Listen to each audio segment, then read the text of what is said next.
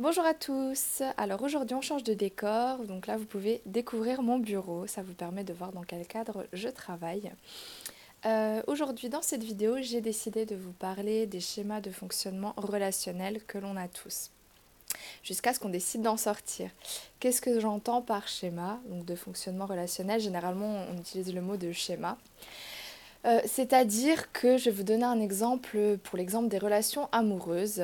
C'est-à-dire qu'on se met dans des relations qui sont toujours les mêmes. Euh, c'est-à-dire que l'échange, le lien qu'on a avec la personne est toujours le même, quelle que soit la personne. C'est-à-dire que vous allez changer de partenaire et pour autant, le fonctionnement de la relation sera toujours la même.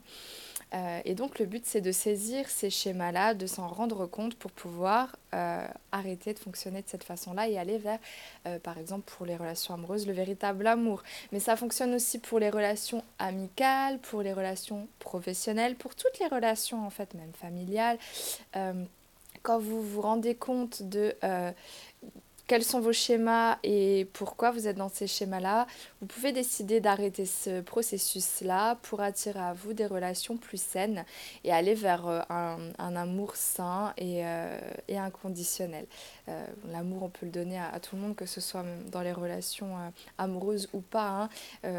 C'est une forme d'amour différente, mais on donne toujours de l'amour, quoi qu'il en soit. Alors, euh, je vais vous parler des blessures d'âme de... Enfin, en tout cas, moi, je les connais de Lise Bourbeau. Elle a euh, expliqué que selon elle, il existe cinq blessures d'âme. Donc, euh, la blessure d'abandon, la blessure de rejet, la blessure d'injustice, la blessure d'humiliation et la blessure de trahison. Alors, qu'est-ce que c'est que ça En fait, si vous analysez un petit peu votre vécu et les événements difficiles que vous avez traversés en lien avec votre entourage, les gens autour de vous, vous pourrez vous rendre compte que vous êtes plus ou moins euh, dans une blessure ou une autre. Et qu'il euh, y a certaines de ces blessures, c'est pas forcément qu'une, ça peut être plusieurs, parfois toutes quand on a vraiment j'ai envie de dire pas de chance et, et, c'est malheureux. Euh, il y a souvent donc plusieurs blessures ou une seule qui revient de manière cyclique. Euh, et en fait, ce qui se passe, c'est que euh, inconsciemment, c'est nous qui allons vers ces, relations de ce type-là. Par exemple, on expérimente à, tout bout de champ la, la, blessure d'abandon dans nos relations amoureuses, dans nos relations amicales, même dans nos relations professionnelles, parfois même au niveau de la famille.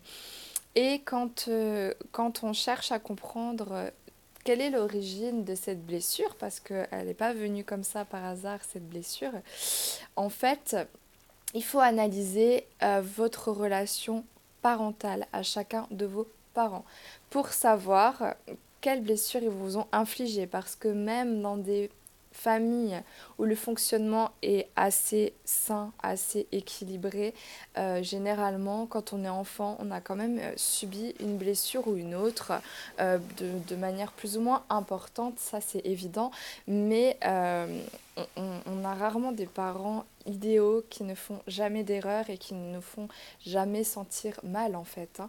Et le petit enfant qui est en nous, du coup, est marqué par ces abandons, par, ces, par les rejets, par euh, l'humiliation subie, par euh, le sentiment d'injustice ou encore, je ne sais plus ce que j'ai oublié, euh, la trahison. Je pense que j'ai oublié la trahison.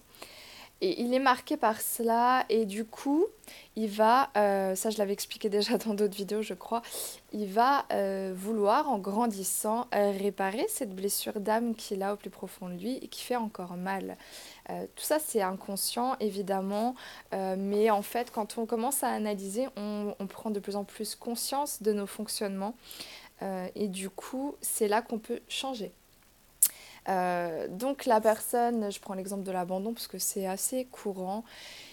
On va dire une personne qui s'est sentie abandonnée euh, par, euh, par un de ses parents, elle va aller vers des personnes qui auront tendance à l'abandonner à tous les niveaux. Elle va croire qu'elle est attirée par certaines personnes de manière vraiment très forte, magnétique, mais finalement ce qui va attirer cette personne qui a été abandonnée par telle ou telle autre personne, c'est qu'inconsciemment elle ressentira le potentiel de l'autre à l'abandonner, à lui faire subir cette blessure.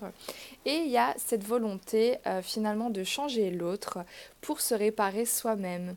C'est-à-dire que euh, si on va vers une personne qui va avoir tendance à nous abandonner en amour, on va vouloir euh, essayer de changer cela et que la personne nous aime de manière inconditionnelle et ne nous abandonne plus. Or, on ne peut pas changer les autres. Ce qu'on peut faire, c'est se changer soi-même. Et du coup, euh, on attirera à nous des relations saines, basées sur un échange sain et sur un amour véritable. Un amour qui ne sera pas régi par le besoin de changer l'autre. Et par le, besoin de se réparer soi-même, puisque l'on sera soi-même réparé.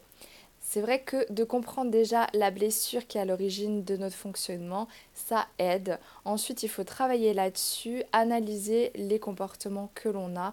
Euh, par exemple, euh, quand euh, on, se rend compte qu'on on est attiré par une personne, on essaye de comprendre pourquoi pourquoi on est attiré par cette personne-là, qu'est-ce qu'on lui trouve? On essaie d'analyser les comportements de cette personne à notre égard, à savoir si ce sont des, échanges sains. Parfois, il faut un peu de temps euh, en début de relation, généralement tout est beau, tout est rose, mais moi j'ai tendance à dire qu'il y a toujours des indices euh, qu'il faut repérer. Et en fait, quand on analyse bien toutes les relations qu'on a eues, on peut repérer des similitudes entre les individus avec qui on a été en relation.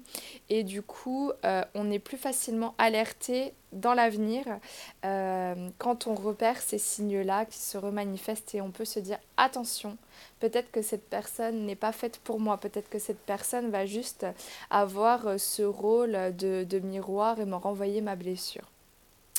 Euh, donc quand on, repère des signaux potentiels par rapport à une personne, à savoir qu'elle va plus nous faire du mal que du bien, il faut choisir le bien, c'est-à-dire qu'il faut choisir de euh, arrêter la relation avant de souffrir.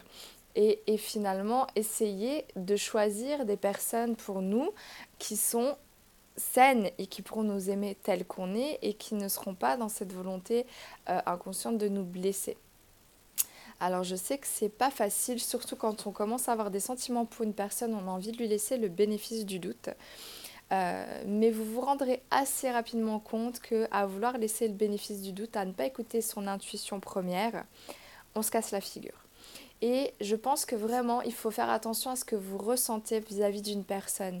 Si dès le départ, cette personne, elle vous fait ressentir euh, un malaise au niveau émotionnel, mal au ventre, quelque chose euh, qui vous gêne, une peur finalement, euh, en vous, une peur de perdre la personne, une peur de, qu'elle vous rejette, une peur qu'elle vous humilie, une peur euh, euh, qu'elle vous trahisse, ce genre de choses, vous pourrez vous dire que ça fait écho à votre blessure et qu'effectivement c'est probablement quelqu'un qui est en mesure de vous faire subir cela.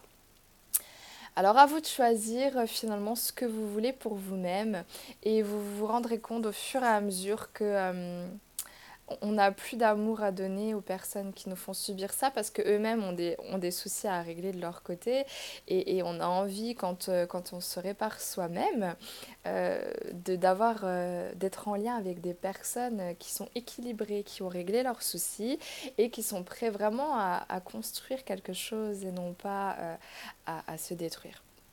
Voilà, j'espère que ça vous a aidé euh, à comprendre pourquoi vous êtes à chaque fois dans les mêmes types de relations avec les autres. Je tiens à répéter que ça fonctionne aussi pour les relations amicales. Hein. Euh, euh, je vous parlerai dans une autre vidéo un peu plus précisément probablement du triangle des relations, triangle infernal on dit on est à chaque fois en position soit de sauveur, soit de bourreau, soit de victime. Et vous, verrez que c'est intimement lié avec ce que je viens de vous dire là. Et, euh, si par exemple vous êtes toujours en position de sauveur dans vos relations amoureuses, décidez de changer ça.